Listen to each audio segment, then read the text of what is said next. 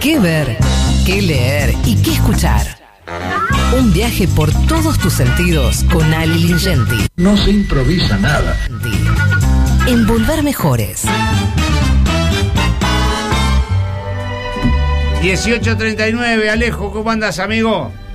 ¿Cómo andas, Nadie? ¿Qué tal, compañeras? ¿Cómo andan por ahí? Muy bien. Muy bien, saludalo al tío, saludalo al tío. Muy bien, muy bien. General, ¿cómo está? Le preguntó el sobrino. Muy bien. Ahí está. Muy bien, muy, muy bien, Muy, muy bien. bien. Ya está, ya está, general, ya está, ya lo escuchó. Bueno, Con- bueno, eh, Ale. Ale. Por fin una manito del general, ¿no? Que dice que no improvisamos. Sí, no sé cómo lo va a tomar justo una manito de él, pero bueno. Dale, sí. él se ríe, a él le gusta todo. Él se- ¿Cuál- Vos sé que me festeja mucho el general a mí. Sí. Sí, sí. Todo lo No, que. mentira. No, bueno, que cállese usted. Todo lo que no me festeja Cristina o Alberto me lo festeja el general, así que estoy más- mucho más que satisfecho. Sí, bueno. ¿Cómo no? ¿Cómo no? ¿Qué tenemos, amigo? Bueno, David querido. Mira, eh, te cuento, eh, el 2 de marzo de 2014, Paolo Sorrentino, el director de La Grande Beleza, dijo esto. Gracias a mis fuentes de inspiración, Federico Fellini, Talking Heads, Martin Scorsese y Diego. Fue el día que ganó el Oscar, destinado a la mejor película de habla en inglés, a La Grande Beleza, una película de la que habló todo el mundo, que imagino que habrás visto. Sí, claro. Sí, sí, sí. Eh, es una película con la que yo tengo mis reservas, pero que es una película que respeto mucho porque se ganó el cariño de un montón de gente y además fue muy acompañada por la crítica y premiada con un Oscar. Es uno de esos agujeros que quedan dentro de- del mundo de las plataformas de streaming en la Argentina. Una película muy importante del cine italiano que no se puede ver en la Argentina hoy por hoy. Eh, creo que tiene que ver con, con temas de derechos y de distribución pero la verdad que es una pena, pero que casi todo el mundo vio o escuchó hablar de ella. Bueno, Paolo Sorrentino eh, ahora eh, va a dedicar una película justamente a Diego Maradona. En realidad no es una película sobre Maradona, ahora les cuento más. A Maradona que aparecía interpretado por Rolly Serrano en una secuencia muy exótica de otra de sus películas llamada La Juventud.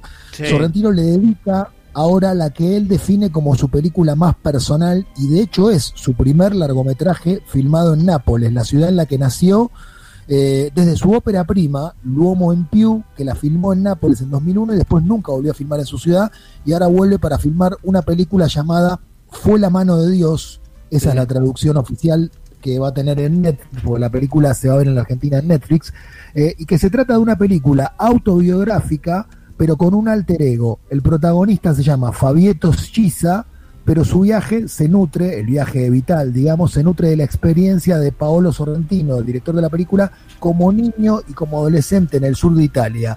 Cuando Sorrentino era un niño y un adolescente, lo que estaba pasando en Nápoles era que había llegado Diego Maradona. Estamos hablando de la década del 80, él fichó en el 84 para el Napoli, revolucionó tanto al club como a la ciudad y en esa época el fanatismo del director de Sorrentino era tan grande que siempre iba a los partidos de local y le pedía infructuosamente a sus padres que lo dejaran viajar a otras ciudades italianas para que pudiera acompañar al equipo cuando jugaba de visitante. Yo no sé si hay una dimensión real de lo que Maradona significa para los napolitanos. Hace poco estuvo en el sur de Italia y eso también irradió al sur de Italia. Vos vas a Sicilia o a, Claro. a- no sé, a otros lugares del sur de Italia y Maradona es una especie de santo. Claro, claro, sí, sí, sí.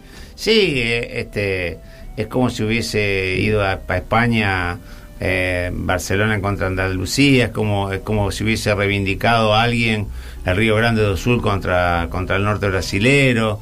Eh, es este, es como que bajó Dios y decidió bajar en un barrio de negro y, no em, y no en Roma, en los lugares o en, o en el norte de Italia que, que son como más, ¿no? Como más, como más ricos. Sí, hay algo que a mí me parece de la historia de Maradona y el significado que tiene eh, Maradona en Italia, que tiene muchos paralelismos con la historia de Evita en la Argentina.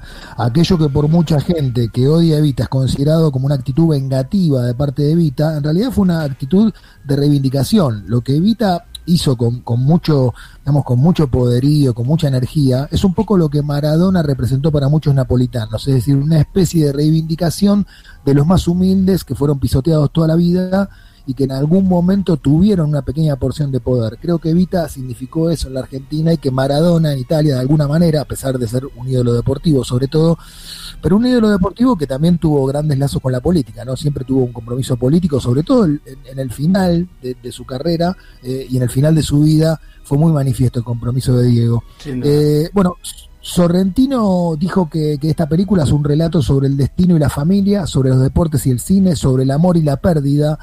Me pareció muy linda toda esta descripción. La verdad que tengo ganas de ver la película. Es una película que adelantó va a ser muy emotiva, tanto en los momentos de felicidad como en los de tristeza. Eh, y creo que estando el fantasma de Maradona rondando, eso se va a acentuar. ¿no? Los italianos son muy emocionales, los argentinos también. Debería funcionar todo este paquete, aunque en el cine, como decía tú, Sam, puede fallar. Eh, se va a estrenar la película en el Festival de Venecia eh, ahora, dentro de unos días, y después vamos a ver si tenemos la suerte de que llegue a los cines argentinos, pero lo que ya es seguro es que llega a Netflix. O sea, en breve esta película va a estar en Netflix. Ya que estamos hablando de Maradona, Daddy, vamos a escucharlo un poquito hablando en italiano a Diego, eh, porque me pareció muy simpático. Lo escuchamos un minuto hablando en italiano, que lo dominaba súper bien, ¿eh? Sí, claro. tutto quello che eh, lo dicevano la gente eh, durante la settimana. Per questo eh, questo gol, questa, questa vittoria eh, se la merita la gente. Ho creduto a questa squadra. Eh, non mi è dispiaciuto lottare per la retrocessione, adesso non mi dispiace neanche lottare per lo scudetto. Il campionato del mondo io lo, l'abbiamo vinto fuori, fuori de, della mia terra, per quello io mi sono sentito a Napoli come in casa, per quello è più importante questo. gracias al, doctor Acampo, gracias a Carmando, gracias a Andrea, gracias ai compagni che mi hanno dato la fiducia, la fiducia che, che ho bisogno per, scendere in campo. Eh, non è tanto come, come la marcia indietro nostra, quello, quello, è il problema, perché se il Milan, il Milan sapevamo che giocava così, noi dovevamo dare un, un pochettino di più, non l'abbiamo, non l'abbiamo fatto e abbiamo perso la partita. Questa, questa sosta per, per, per, fare questo, anche per dire a qualcun, a qualcun giornalista che ci sono delle cliniche per, per la invidia y per la cattiveria. Bueno, la cattiveria y la maldad, Maradona enfrentaba mucho a los periodistas italianos. Hablaba muy bien el italiano, en serio. Sí, sí, sí, sí, sí. Siempre con fondo de música, ¿viste? con fondo de música. con fondo de música, sí, bueno. Bueno, y, los elogios y las críticas a los, a los 24 años en la RAI también los hizo en una entrevista que acá sí lo vamos a escuchar sin fondo de música, donde estaba Bertoni. Escuchen, con esto cerramos, la claridad y la madurez de, Maradona, eh, la altura con la que muchísimas veces se manejó en el medio del vendaval, que era su vida, porque era quien era, por las pasiones que despertaba, naturalmente. Vamos a escuchar un poquito más a Maradona hablando de la RAI.